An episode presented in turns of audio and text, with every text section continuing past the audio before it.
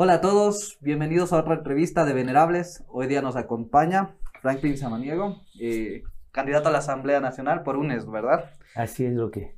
Eh, ¿Quién es Franklin Samaniego de sus propias palabras? Vamos directo a la entrevista. Directo a la vena. Bueno, Franklin Samaniego es, como digo, siempre un vecino del sur de Quito. Soy abogado.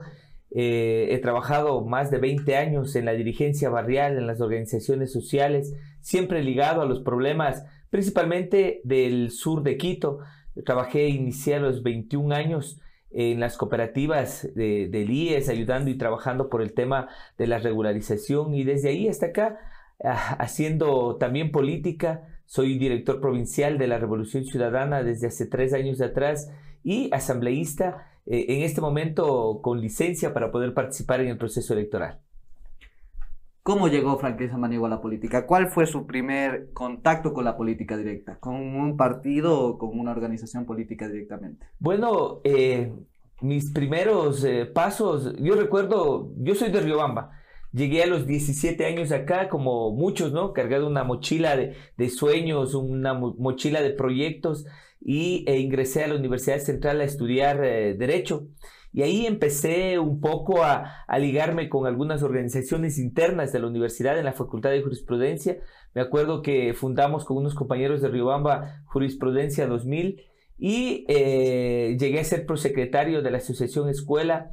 Eh, luego de eso, a los segundo o tercer año de la universidad, tuve la posibilidad por un gran amigo, un compañero que me llevó a trabajar en su estudio jurídico, jovencito, a hacer prácticas, ahí aprender un poco más y me ligué a la, izquierda democrática eh, hace ya, qué sé yo, 25 años, 20 años aproximadamente, con Paola Pavón, con Fausto Cayambe y con varios compañeros que hasta hoy eh, seguimos haciendo política.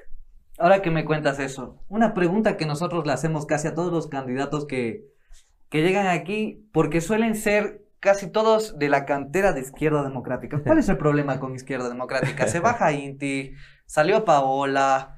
O sea, todo el mundo se baja de, la izquierda democrática. ¿Qué pasa con ese partido? Bueno, eh, hace algunos años atrás, cuando nosotros eh, estábamos jóvenes, ahora han pasado, que digo yo, unos 25, 26 años aproximadamente, eh, yo era el secretario de Juventudes ahí en la izquierda democrática con Paola, con Fausto Cayambe, con varios compañeros.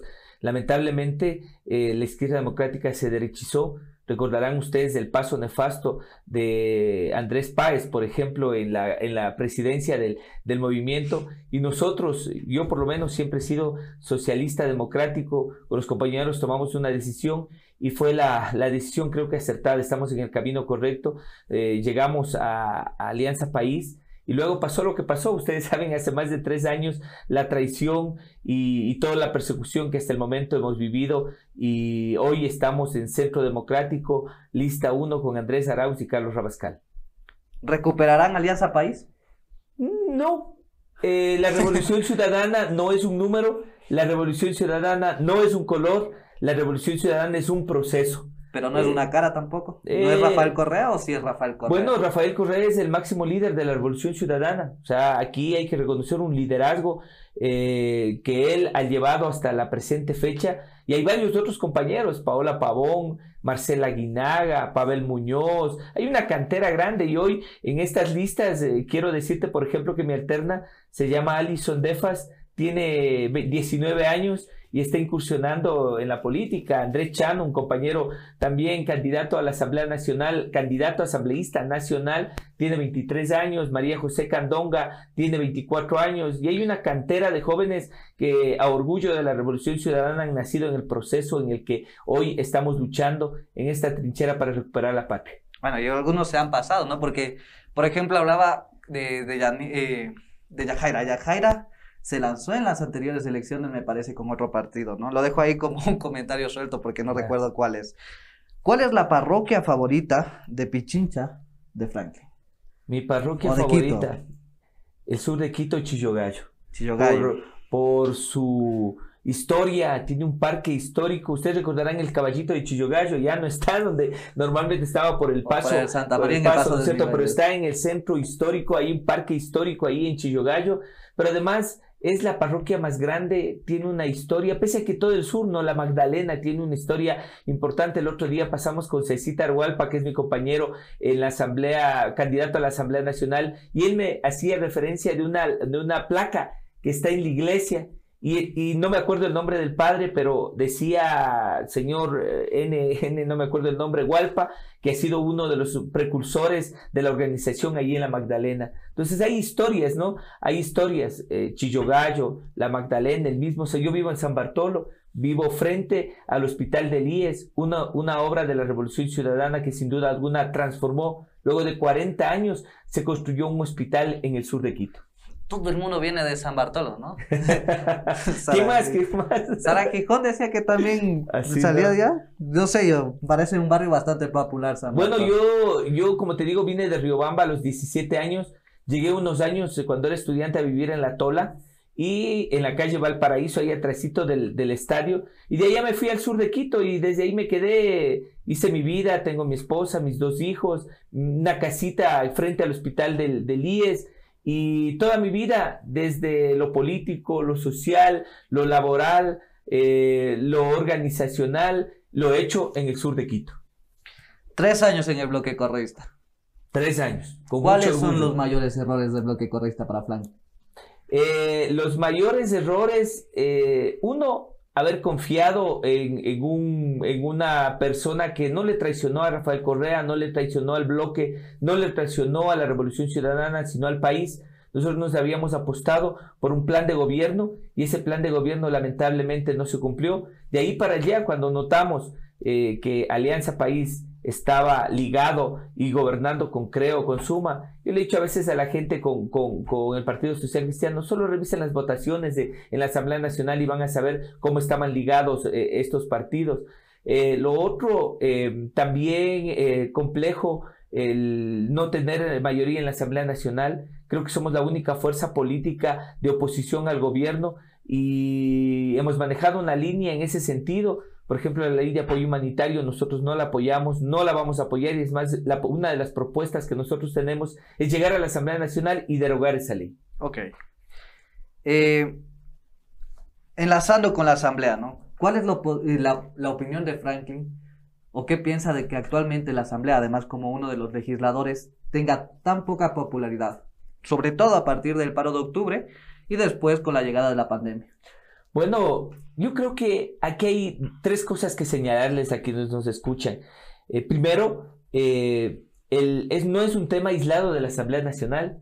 Revisa tú las, los, eh, la popularidad o el, el, nivel de aceptación que tiene el Ejecutivo y va por el mismo sentido, la función judicial de la misma manera, el legislativo, pero ahí hay otra cosa más complicada el tema de la corrupción que llegó a cierto sector en la Asamblea Nacional. Y te digo, eh, tengo vergüenza ajena, yo soy asambleísta, no he estado involucrado en ningún tema, ni de reparto, ni de nada por el estilo. Estoy aquí con la frente en alto, caminando por todo el sur de Quito, dando la cara a los ciudadanos y a las ciudadanas, pero es lamentable eh, saber de asambleístas que eh, obtuvieron carnets de discapacidad, inclusive para eludir sus responsabilidades con sus hijos. Y lo otro, que este gobierno haya eh, llegado a tal nivel eh, de corrupción y de reparto el tema de la gobernabilidad que llegar a entregar hospitales, llegar a entregar un montón de cosas eh, a ciertos asambleístas que han estado a, a la postura principalmente de resolver sus temas personales por este lado, que es el incorrecto, el de la corrupción, y no los intereses de todos los ciudadanos y ciudadanas en el país.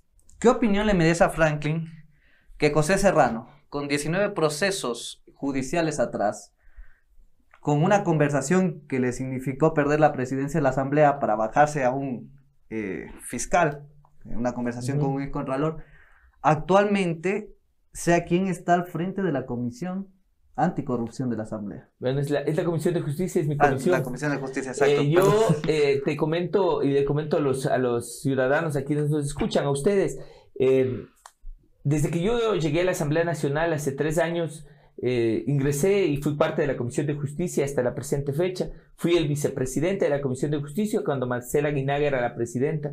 Pasado la mitad del periodo se renovan las, las, eh, las, directivas de las comisiones, pero más allá, una vez que renuncia Jimena Peña para aceptar, no sé por qué, cómo, cómo puede una persona aceptar ser candidata de la lista que aceptó. Sin embargo, asume José Serrano. Yo quiero decirte que hay situaciones muy complicadas, muy difíciles. Yo creo que la justicia tiene que actuar siempre y cuando respetando el debido proceso, la presunción de inocencia.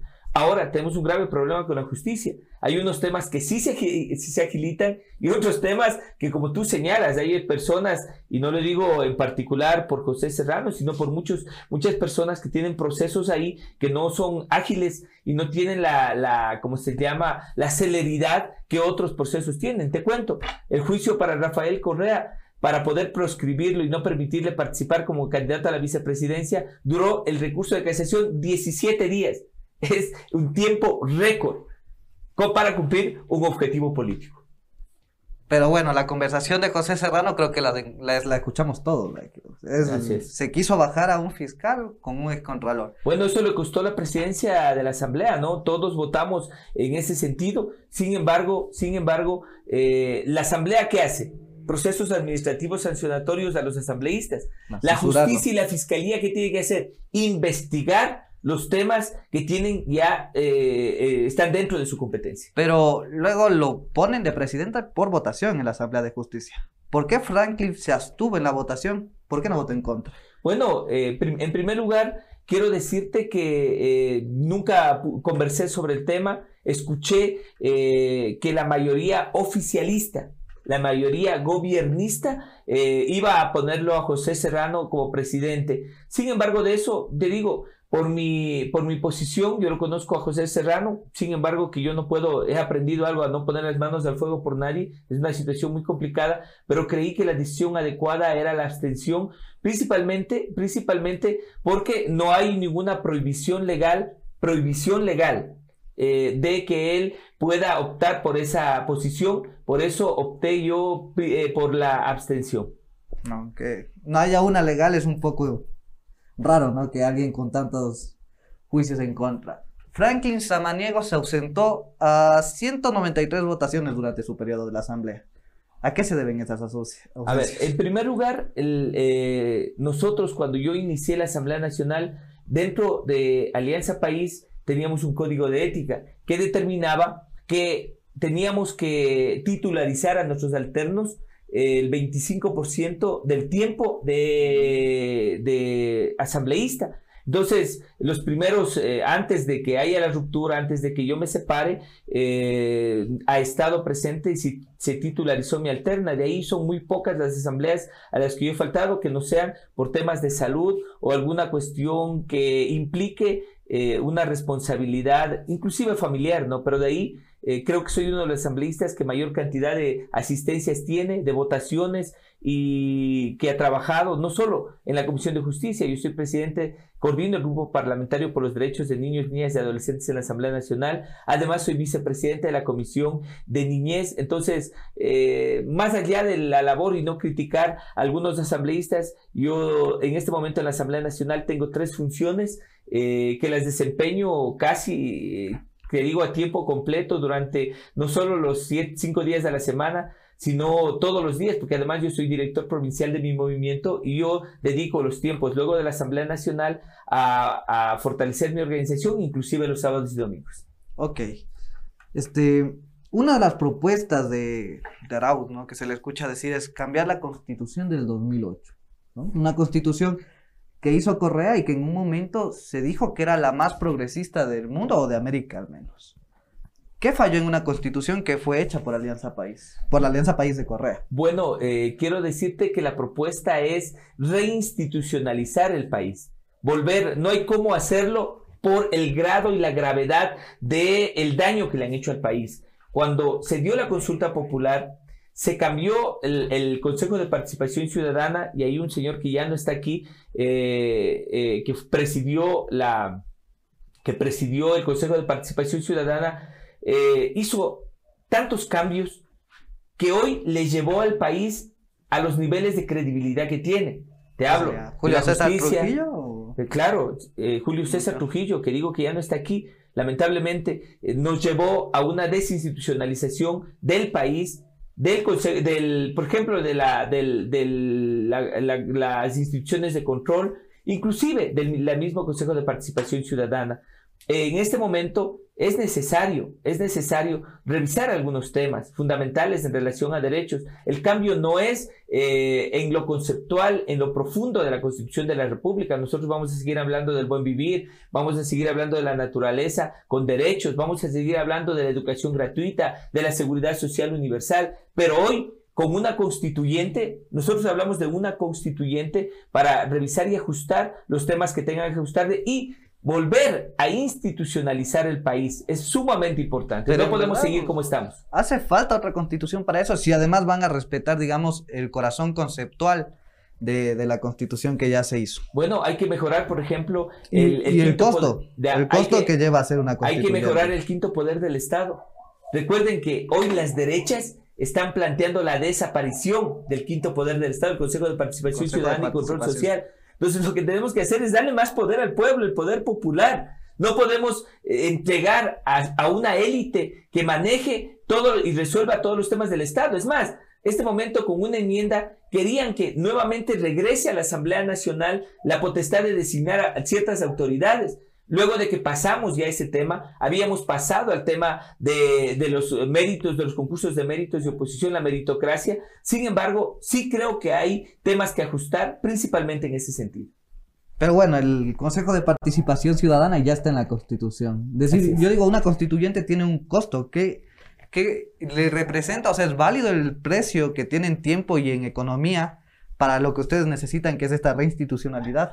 Claro, Inclusive, inclusive eh, orientar nuevamente. Recuerden ustedes qué decía este gobierno, que había un Estado obeso, que teníamos que eh, reducir algunos temas eh, en relación principalmente a derechos. Miren lo que está pasando con el tema laboral, miren lo que está pasando con el tema de educación, de salud. Yo creo que hay que profundizar la educación gratuita, la educación universal. El seguro social necesita unos ajustes y yo creo que vale la pena una, una constituyente en donde eh, el pueblo ecuatoriano se pronuncie sobre temas que me parece que van a permitirnos recuperar la patria de aquí para adelante, el futuro, el trabajo y la dignidad que es lo que estamos planteando.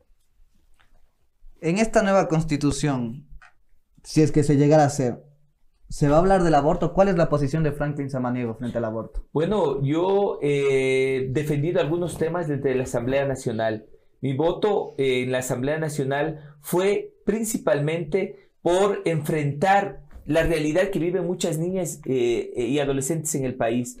Una posibilidad de que ellas puedan tomar una decisión sobre sus vidas. Ahora a las niñas se las exige, se les exige que sean madres. En todo caso, yo creo que revisando todos estos temas, eh, planteando los derechos. Yo, yo soy parte del grupo parlamentario por los derechos de niños, niñas y adolescentes. Sí, dije que de hecho hay proyectos de ley sobre la violencia y sobre sexting, sobre redes sociales. Así es, presenté yo un proyecto de ley, sin embargo, que uno de los temas centrales en los que yo me he dedicado a trabajar es presentando, por ejemplo, cuatro proyectos de ley para el Código Orgánico de Protección Integral de Niños, Niñas y Adolescentes. Uno que tiene que ver con los derechos y principios, el segundo que tiene que ver con las relaciones familiares, ahí hay unos temas muy importantes. El tercero que tiene que ver con el sistema especializado de protección de derechos que no está funcionando. Pero aquí vamos a mojarnos. Yo lo que quiero es saber cuál es la posición de Franklin sobre el aborto. ¿A favor o en contra? Aborto por violación, a favor. Aborto por gratuito. Gratuito. Pero además con eh, la posibilidad de que los médicos puedan tener eh, la objeción de conciencia pertinente. A una persona no se la puede obligar, pero si a una niña la violan y si a esa niña la obligan a ser madre, es una situación muy complicada. Entonces, si a una niña la violan, yo creo que hay que darle la posibilidad para que ella replantee su plan de vida que puede ser ser madre o no ser madre. No la podemos obligar. Tiene la opción de no ser Así es. El porte de armas, otro tema que se está hablando mucho últimamente en redes y en todos lados. ¿Cuál es la posición de Franklin frente al porte de armas? A ver, tres cosas. Primero, la violencia es estructural en el país. Este Estado, en la desinstitucionalización, cogió e hizo lo que no había que hacer. A la ministra de la Política la puso a hacer seguridad y fundieron en el Ministerio de Gobierno dos cosas sumamente importantes, el Ministerio del Interior y la Secretaría de la Política. Y en vez de la secretaria de la política, que hoy ya no está, que fue censurada en la Asamblea Nacional, de dedicarse al tema de seguridad, se dedicaba al tema de cabildear los votos en la Asamblea Nacional y ahí parte también esta, este tema del reparto. En segundo lugar, la violencia se la enfrenta con prevención y este gobierno he hecho un, hecho un análisis sobre los últimos presupuestos del Estado y en vez de fortalecer la política pública con recursos para prevenir la, la, violencia, lo que hizo es retirar los, los fondos, pero adicionalmente no tener políticas públicas claras. Y la tercera, la violencia no se, se combate con violencia. Miren lo que pasa, muchos admiran, las derechas admiran lo que pasa en los Estados Unidos.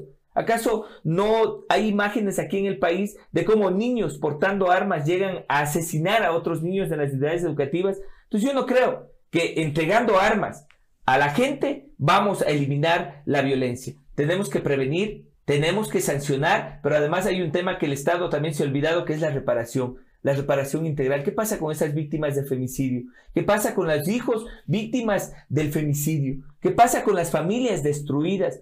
¿Qué pasa con todo lo que está sucediendo en este momento en el país y que no hay una respuesta de ese Estado? O sea que es un no. No. No, las no al porte de armas. La violencia no se enfrenta ni se va a solucionar con más violencia. Si nos pusiéramos más progresistas, ¿qué pasa con la eutanasia?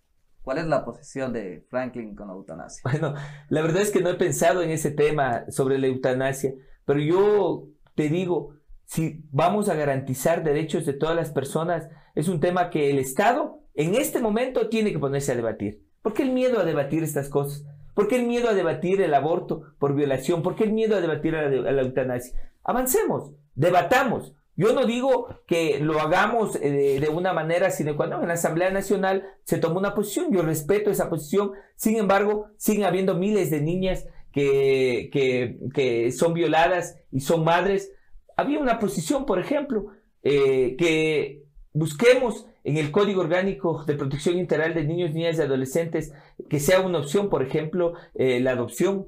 Es un tema, hay que debatir estos temas. Pero esto va más allá de la campaña, existe, digamos, un acuerdo entre las personas que van a la asamblea, porque yo recuerdo que la última vez, bueno, cuando, la primera vez, cuando Paola Pavón presentó el proyecto de aborto, fue Rafael Correa Delgado quien se bajó el proyecto, fue el correísmo el que se bajó el proyecto del aborto. Entonces, ¿existe realmente un consenso dentro del bloque de, de UNES ahora sobre estos temas o esta es una posición personal? Bueno, eh, nosotros no tenemos una posición unificada. Te recuerdo en la votación, mira qué pasó cuando revisábamos el Código Orgánico Integral Penal y se intentaba o se planteó en una de las reformas incluir eh, la posibilidad del aborto por violación. Varios asambleístas de la bancada se abstuvieron, no votaron o votaron en contra. No fue una votación unánime, unificada. Entonces, ese es el modelo de democracia que tenemos también al interno de la organización. Nosotros debatimos profundamente. Yo me siento orgulloso de ser parte de la bancada de la dignidad de los 30 asambleístas que en este tiempo se han juntado porque hemos tenido debates profundos. Hoy en la ley de extinción de dominio hemos debatido. En la ley, en las reformas del Código Orgánico Integral Penal debatimos. En la ley eh, orgánica de, de humanitaria, en la ley humanitaria también hemos debatido. Y hay posiciones que adoptamos unánimemente y hay posiciones que compañeros también piden eh, tener su libertad para poder tomar la decisión que corresponde. Y eso es democracia. Cuando tú decías lo difícil que es para ustedes eh, ser una minoría, entonces, si no se ponen de acuerdo en estos temas que parecerían muy primordiales, digamos, porque el tema del aborto es un tema de salud pública, está garantizado que si llegan a tener una mayoría, se pondrían de acuerdo y podrían llegar a tener acuerdos, digamos. Acuerdos en todo lo que podamos hacer al interno. Nosotros qué hacemos? Debatimos, tomamos una posición y con esa posición salimos. Hay muy, pocas votaciones en donde uno u otro compañero ha pedido con consenso y conocimiento de la bancada tomar una posición distinta, no radicalmente distinta, más bien una posición que ha venido defendiendo desde hace mucho tiempo atrás, pero me parece que eso es saludable, eso es democrático. Nosotros en la mayoría de temas, tú revisa y le invito a todos a que revisen la votación de la Revolución Ciudadana, casi todas las votaciones son unánimes, excepto en algunos temas en particular que eh, tomamos alguna posición que me parece que es legítimo y debemos respetar también al interno. Y aquí, si ustedes llegaran en esta mayoría y Arauz al, al poder, el Ejecutivo gobernaría sobre el Legislativo como lo que pasó, ¿no? En el aborto, el que se votó el, proyecto de aborto no fue eh, la bancada de asambleístas, sino fue una persona que es el expresidente Rafael. Bueno, quiero decirte que la Constitución de la República determina que el, el Ejecutivo es colegislador. Colegislador. Entonces, la Asamblea Nacional tiene que hacer su trabajo Claro, eh, en el tema, eh, en algunos temas eh, se articularán los debates, eso es sumamente importante, la bancada tomará la posición que corresponda. Si nosotros estamos en un proyecto político y Andrés Arauz debate con nosotros una reforma al Código Orgánico Integral Penal, debate una reforma a la ley orgánica de la función judicial, etcétera, Claro que en conjunto tomaremos una posición, sin embargo, de que nosotros dentro de la Asamblea Nacional tomaremos las decisiones que correspondan, pero de ahí a que eh, el, Ejecutivo eh, determine exactamente qué es lo que vamos a caminar, pese a que somos un proyecto, somos un proyecto político. Sin embargo, el Ejecutivo hoy, el presidente Moreno, tiene la potestad de emitir sus vetos y así lo ha hecho los debatiremos también. Ah, Algún momento Andrés tendrá que también plantear sus vetos y así tendremos que debatirlo porque eso es su potestad de acuerdo a la Constitución y la ley. Pero también es cierto que plantear un veto es una cosa, o sea, vetar una, un proyecto de ley es una cosa y mandar castigado a un asambleísta a su casa porque no le gustó el proyecto al líder es también una cosa que va más allá del veto. ¿Es Arauz eh, un líder parecido a Rafael Correa? Bueno, Arauz es un joven de 35 años que tiene una personalidad que conoce al país y que tiene una propuesta para el país, inclusive dentro del proyecto de la Revolución Ciudadana. Rafael Correa es el líder de la Revolución Ciudadana. Somos un equipo. Aquí un equipo trabaja desde los diferentes espacios como corresponde. Es como un equipo de fútbol. Hay un arquero, hay un defensa, hay un mediocampista y un delantero. Ese es el proyecto de la Revolución Ciudadana. Todos jugamos un rol. En este partido de fútbol o en este equipo, ¿quién es el capitán? ¿Quién lleva la banda? ¿Rafael Correa o Andrés Arauz? En el proyecto, en el equipo UNES. Bueno, en el equipo UNES, el, eh, quiero comentarte que el presidente nacional de eh, la Revolución Ciudadana de Fuerza Compromisos Sociales, Andrés Arauz, en el equipo UNES, eh, nuestra compañera Liliana Durán es la presidenta en este momento. Rafael Correa es el líder de la Revolución Ciudadana. Los debates eh, yo he participado, soy parte del Buró Nacional del Movimiento y a mí me enriquece cada vez escuchar a todos los líderes, a Ricardo Patiño, a Gabriela Rivadeneira, a todos los compañeros, eh, eh, debates profundos sobre temas. luego llegamos a consensos y los planteamos una vez que hemos debatido, los planteamos y los defendemos como solo lo sabe hacer la Revolución Ciudadana. Pero ¿cuál es el líder? O sea, ¿cuál es el, el líder, el capitán, digo yo? Dices Andrés Arauz. Andrés Arauz en este equipo que está saltando a la cancha es Andrés Arauz. ¿Y el técnico es Correa o...? Puede ser. Como te digo, somos un equipo. Somos un equipo. Pero cuando tú saltas a la cancha y, y, tu principal figura no está en la cancha, hay que definir un capitán en la cancha. Y ese capitán en este momento es Andrés Arauz. Y Rafael Correa es el líder de la Revolución Ciudadana. ¿Y Rabascal? Rabascal es un compañero que forma parte del equipo, él ya tiene desde ya sus roles, eh, Andrés le ha encargado los temas de reactivación económica, la economía popular y solidaria, te comento y les comento que pude hace unos 15 días atrás sentarme con Carlos y con el, eh, varias organizaciones como Maquita, como eh, la Codesarrollo, varias organizaciones de la economía popular y solidaria y yo aprendí un montón de cosas. Eh, sin duda alguna es una persona muy capaz, conoce mucho del tema y yo creo que va a jugar un gran rol en el espacio que tiene desde ya asignado para poderlo trabajar. Oh, si llega a ser, ojalá si sea. Este, ¿Cómo fue para ustedes vivir los últimos tres años en la oposición y además con la persecución? Bueno, quiero decirte que tengo varias aristas, varias miradas. Primero, estar en la, Asamblea Nacional con una minoría con todos los problemas que se han dado. Tú hablabas del cambio de la presidencia de la Asamblea Nacional, decisiones muy complicadas que había que adoptar y eh, con la persecución encima muy complicada. Hay un montón de exámenes, un montón de cosas que se han hecho a la bancada de la Revolución Ciudadana. Ya perdió hasta la cuenta de cuántos exámenes tiene en conjunto toda la bancada de la Revolución Ciudadana la persecución, eh, que te estén llamando y a decirte, mira, tu teléfono está intervenido, cuidado, cambia la clave de tu correo electrónico y cosas así, pero cuando no se tiene que esconder, o sea, tres años que creo que han revisado la vida inclusive de mis tatarañetos, o sea, ahí no hay mayor problema. La segunda, eh, vivir de cerca lo que pasó con, la, la, primera y la segunda línea de la directiva de la Revolución Ciudadana, Rafael Correa, Jorge Glass, nuestra compañera Gabriela Rivadeneira, Ricardo Patiño, y lo último, ya en octubre, de más cerca todavía, la tercera arista, Paola Pavón es una amiga mía de hace 25 años atrás, nos conocemos eh, desde, desde muy jóvenes y hemos hecho política juntos, eh, llegar a, a, verla perseguida, que en su casa con la violencia que lo hicieron, que agiliten un proceso judicial. Mira, encontraron gente dentro de la, dentro de la Contraloría y no ha pasado nada, están libres.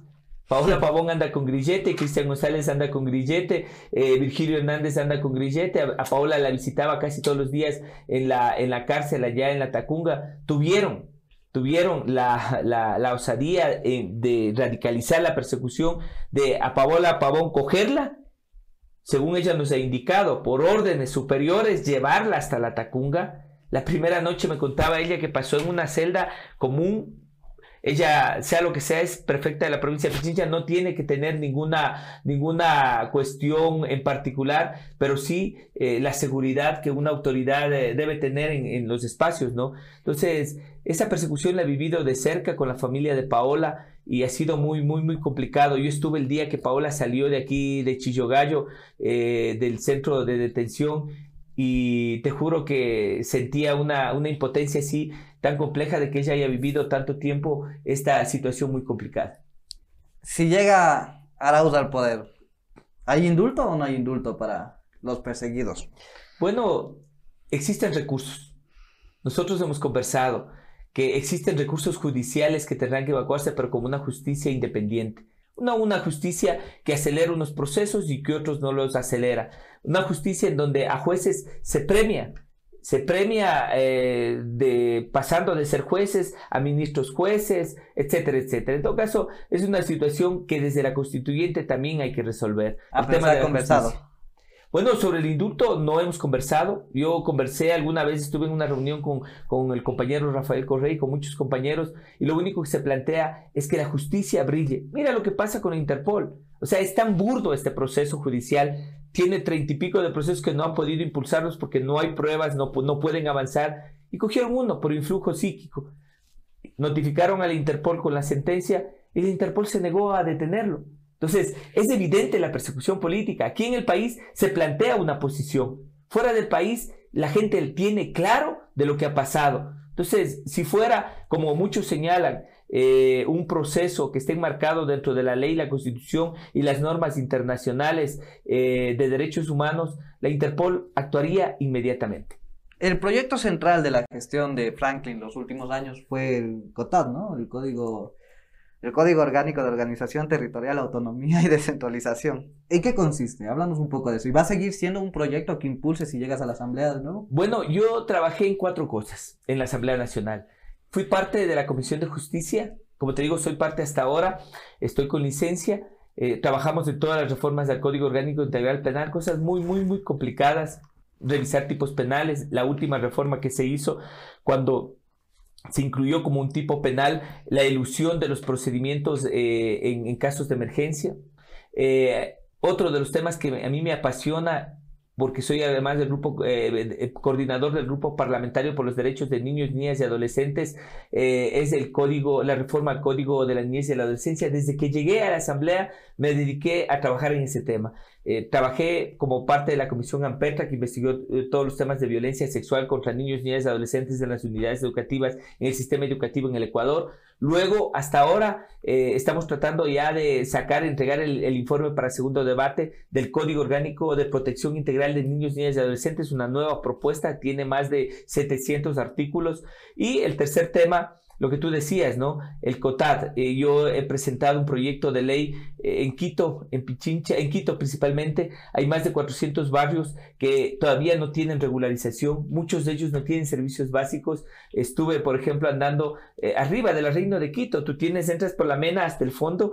Son 10 minutos en carro y hay un barrio que no tiene todavía servicios básicos, que además no tiene sus vías, no tiene muchas, muchas situaciones que lo que hacen es no dignificar la vida. Entonces, ¿qué voy a hacer yo en la Asamblea Nacional? Impulsar esa reforma. Necesitamos ajustar la partición administrativa, la regularización de barrios, eh, trabajar eh, principalmente en ese tema.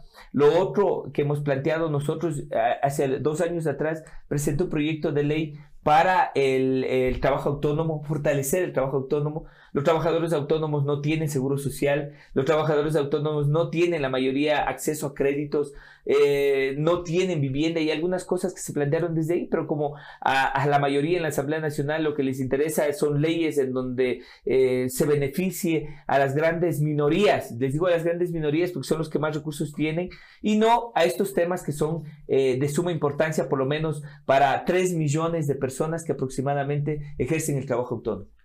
¿Cuánto ha avanzado en los últimos 15 años la Asamblea y el país en tema de protección infantil y cuánto le debe? ¿Cuál es tu visión ahora que se va a cambiar la Asamblea de estos últimos cuatro años? ¿Crees que le quedaron debiendo mucho a los niños y a los adolescentes? Bueno, eh, tres cosas igual. El Código actual de la niñez y la adolescencia es del año 2003, es preconstitucional, antes de la Constitución del año 2008, y hay varias cosas que hay que irlas ajustando. Eh, en segundo lugar, los temas de violencia ha sido muy complicado y ahora peor con la pandemia, el cambio de las relaciones familiares, ¿no? Recuerda a todos haciendo teletrabajo en la casa, con los hijos, las madres triplicando sus, sus actividades, porque tienen que ser maestras, tienen que ser enfermeras, tienen que ser doctoras, tienen que ser amas de casa, padres también que asumen roles, ¿no es cierto?, distintos. Y la, tercera cosa, eh, las deudas, eh, ese código de protección integral de niños, niñas y adolescentes, cuando estuve en la comisión Ampetra, vimos como los temas de violencia eh, tenían varias aristas también. El tema de la impunidad, el 30% de casos que se denunciaban llegaban a tener sentencia. Date cuenta lo que eso significa. Solo los que se denunciaban. Y ahora los miles de casos que no se denuncian por cualquier razón porque a veces llegan a la fiscalía los niños en compañía de sus madres a hacer denuncias y son revictimizados. Te pasan por 10, 10 eh, personas, ¿no? Que te toman la versión la una, que te dice la otra, y lo que hacen al final, al tercero, dicen, no, ya basta, hasta aquí no más. Entonces hemos tratado de ajustar el Código Orgánico Integral Penal, tener una justicia especializada. La Constitución habla de que tienen que haber juzgados especializados para niñez y adolescencia y eso ha fallado en el Estado. Y otra cosa, la última, el sistema especializado de protección de derechos de niños, niñas y adolescentes. No está funcionando. La articulación entre las instituciones. El MIES hace lo que puede por su lado, educación hace lo que puede por su lado, la justicia como puede por su lado. Cuando llegué a Petra y sentamos a todas las autoridades, les decíamos, a ver, usted en el tema de prevención, ¿cómo actuó? Usted en el tema de reparación, ¿cómo actuó? Usted en el tema de sanción, ¿cómo actuó? Y cada uno justificaba sus temas por su lado y no había articulación. Más todavía con los gobiernos autónomos descentralizados.